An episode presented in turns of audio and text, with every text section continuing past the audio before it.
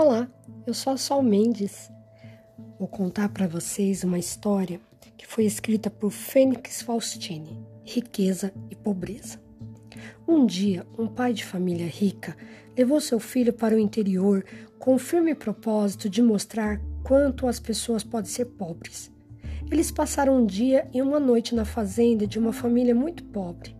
Quando retornaram na viagem, o pai perguntou ao filho: Como foi a viagem, filho? Muito boa, papai. Você viu como as pessoas podem ser e o que você aprendeu, filho? O filho respondeu: Eu vi que nós temos um cachorro em casa e eles têm quatro. Nós temos uma piscina que alcança o meio do jardim e eles têm um riacho que não tem fim. Nós temos uma varanda coberta e iluminada com luz. Eles têm as estrelas e a lua. Nosso quintal vai até o portão de entrada. Eles têm uma floresta inteira. Quando o pequeno garoto estava acabando de responder, seu pai já estava estupefato.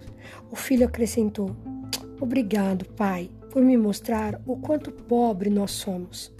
Moral da história: tudo o que temos depende da maneira como olhamos para as coisas.